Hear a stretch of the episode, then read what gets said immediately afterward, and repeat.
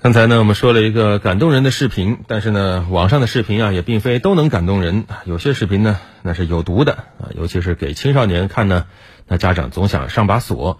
那最近呢，就有家长反映，虽然部分网络平台上线了青少年模式，但由于这种青少年模式不是强制使用，效果啊打了折扣。那这种青少年模式是不是真如家长反映，形同虚设？怎么才能形成对青少年有效的网络保护呢？接下来我们来听一下湖北台帮女郎记者的调查。记者打开一些常用短视频 APP 后，都会弹出选择进入青少年模式的窗口。青少年模式一旦上线，就能激活弹窗引导、限定时长、限定功能、智能识别等功能。而事实上，很多孩子在使用手机时，尤其是在没有家长监管的情况之下，基本上都会跳过青少年模式。跳过吧，因为大家都不喜欢青少年模式。就是他只是说跳出来，不管是谁拿着这个手机，他可能他就点一下就过去了。对于为什么选择跳过青少年模式，孩子们也给出了自己的回答。但可能就会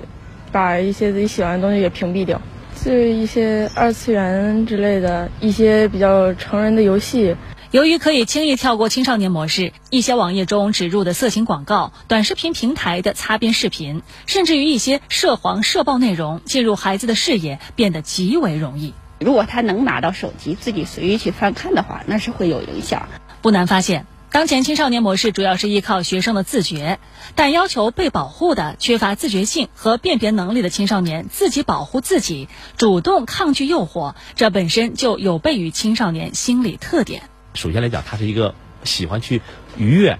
啊，有人或者是去猎奇的一个状态，所以这样情况下，他会一定会找到一些相对来讲刺激性的东西，在这个青少年模式里面，他没法体现出来。那这是他会他说我们主观上就不会选择青少年模式。专家指出，青少年模式不应该是成人模式去除掉不适合青少年的内容的简版，更不能是索然无味的丑版。内容资源的提供方应学会做加法，用心去开发青少年模式的内容。我们。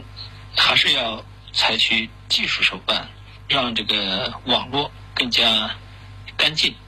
让网络呢更加符合普通的正常人的使用。另外一方面呢，就是一定要分人群，特别是如果我们要建立青少年模式，就必须有青少年的内容，满足青少年成长发展的需求。有专家指出，防范未成年人沉迷短视频，仅靠青少年模式远远不够。建议所有短视频平台都要接入防沉迷实名验证系统。而业内人士也对记者表示，短视频平台可以采取多种手段防范未成年人沉迷，比如说算法、AI 技术以及人脸识别等。